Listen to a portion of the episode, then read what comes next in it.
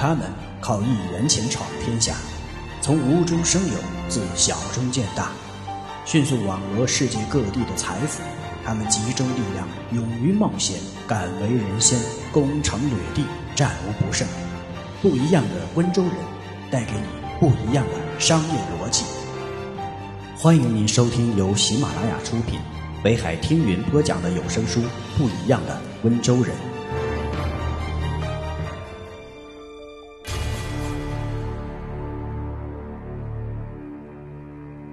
穷人爱跟着别人走。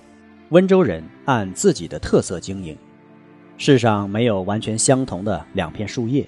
做生意贵在具有特色的经营方法。聪明的温州人就很擅长以自己产品的特色、个性在竞争中占据优势。不一样的温州人第六章第三节，有特色才会有市场。不一样的思维，穷人做生意的时候。我总是在想，我怎样才能做得像那些大公司一样呢？温州人，市场只属于那些有特色的企业。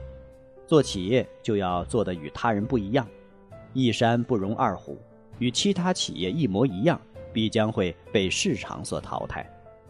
世上没有完全相同的两片树叶，做生意贵在具有特色的经营方法，有了特色。有了别人没有的东西，就不用怕竞争了。当然，特色经营一定要出奇出新，要么把产品做出特色，要么在经营管理上做出特色。聪明的温商就很擅长以自己产品的特色、个性在竞争中占据优势。特色经营会吸引消费者的眼球，成功也就很自然了。在美国。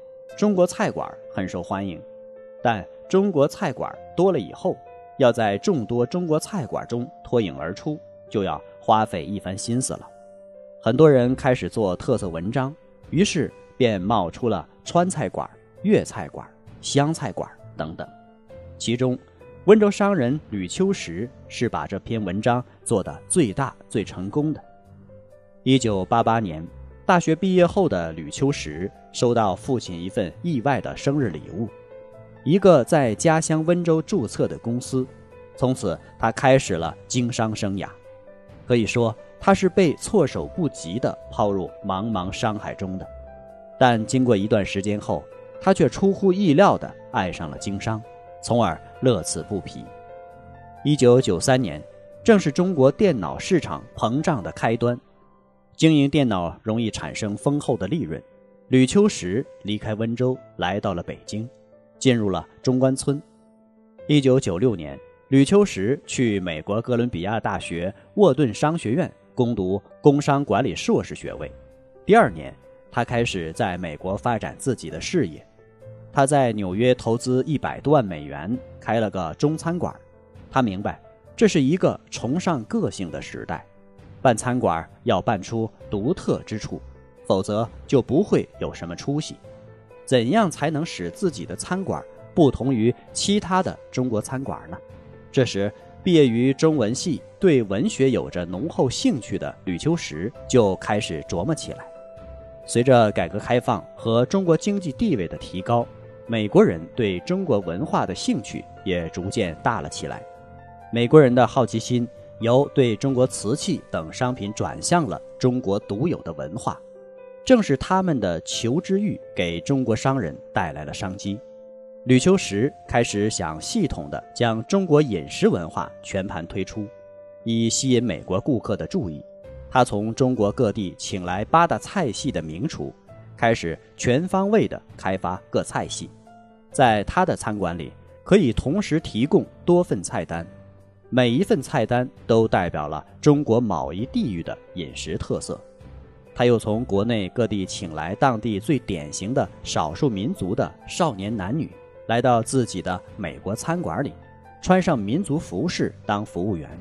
这样，就使美国顾客在品尝富于地域特色的中国菜系的同时，也初步了解了当地的民风和民俗。在饭店的装饰和装潢上。也力求体现中国特色与中国文化，比如在各个包厢里都装饰一些中国名人的相片，或者摆放着精美的中国工艺品。在餐馆隔壁还专门设置了一个中国工艺品商店。在进入吕秋实的餐馆后，美国顾客可以根据自己的喜好选择包厢和菜谱，并且可以足不出户地感受川黔、湘广、湘鄂以及华北、东北等地的饮食文化氛围。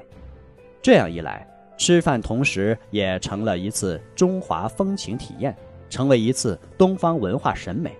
这就是吕秋实力求突出的经营特色。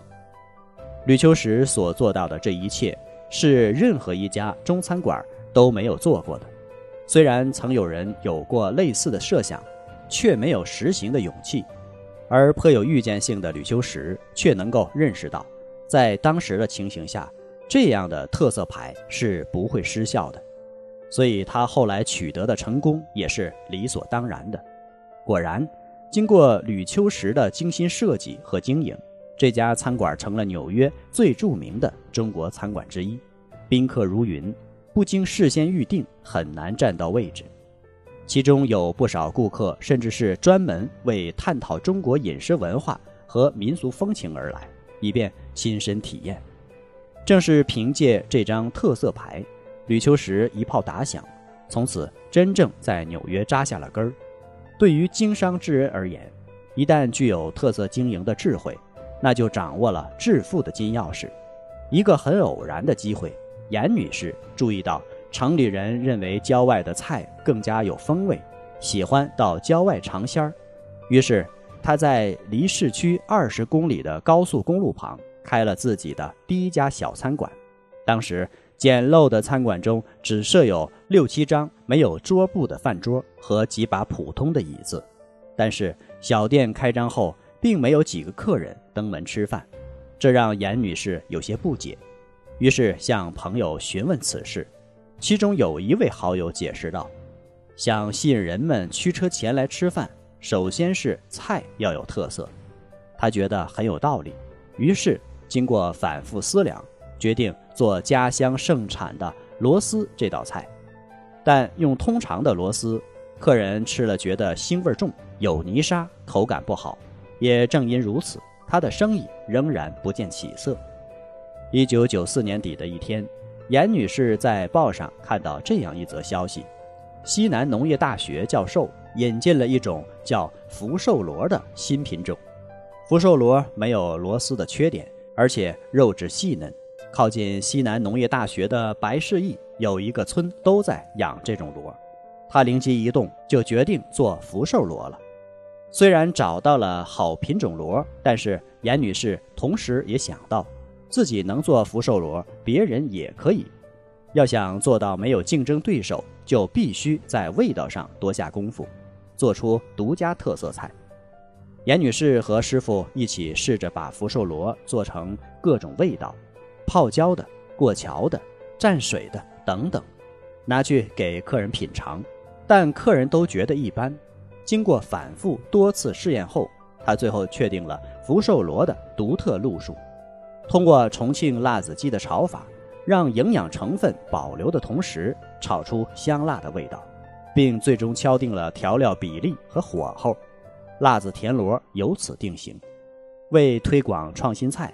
严女士将辣子田螺免费送给高速路上来往的过客，结果一试之下，得到了顾客的好评。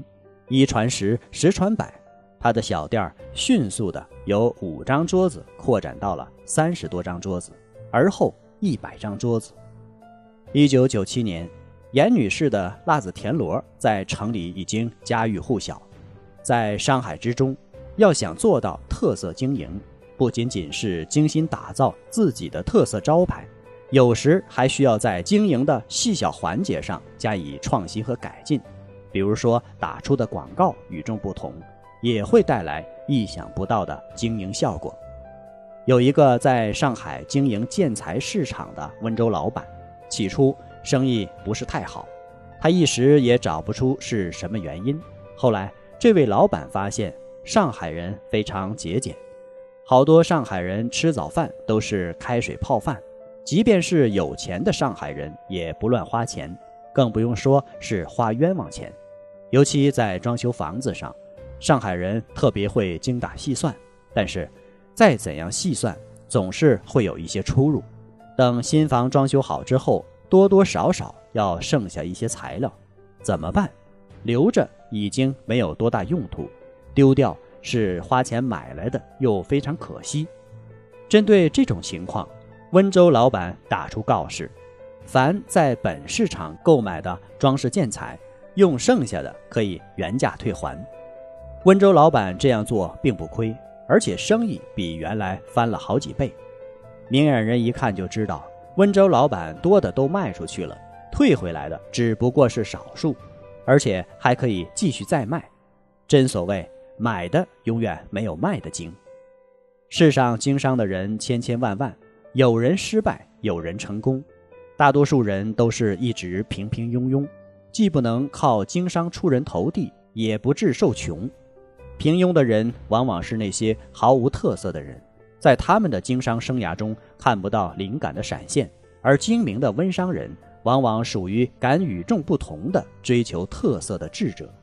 正是凭借着人无我有的特色经营智慧，不少温商玩转了市场，赚到了大钱。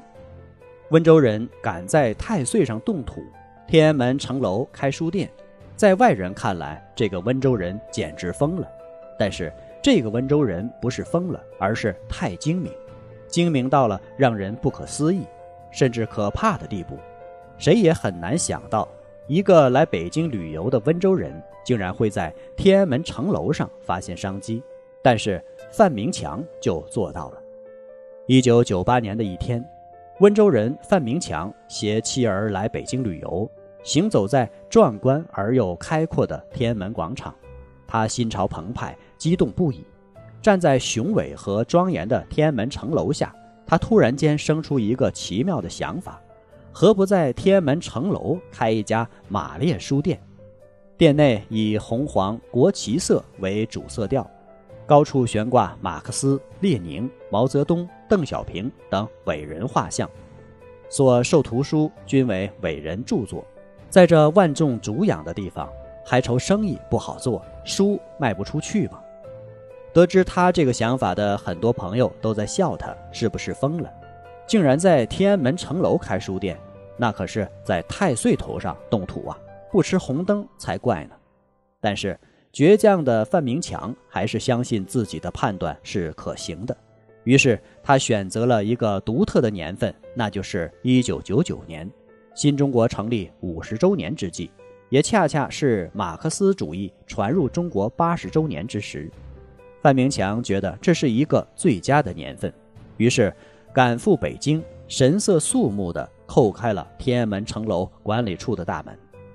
结果是在范明强预料之中，管理处不仅当场拍板同意，而且还特意的关照这块红色阵地，破例对这家书店免收租金。这就是温州人，没有什么他们不敢想的，没有什么他们不敢做的。有差异才能有市场，有差异才能在强手如林的同业竞争中立于不败之地。感谢您的收听。我们下一节再见。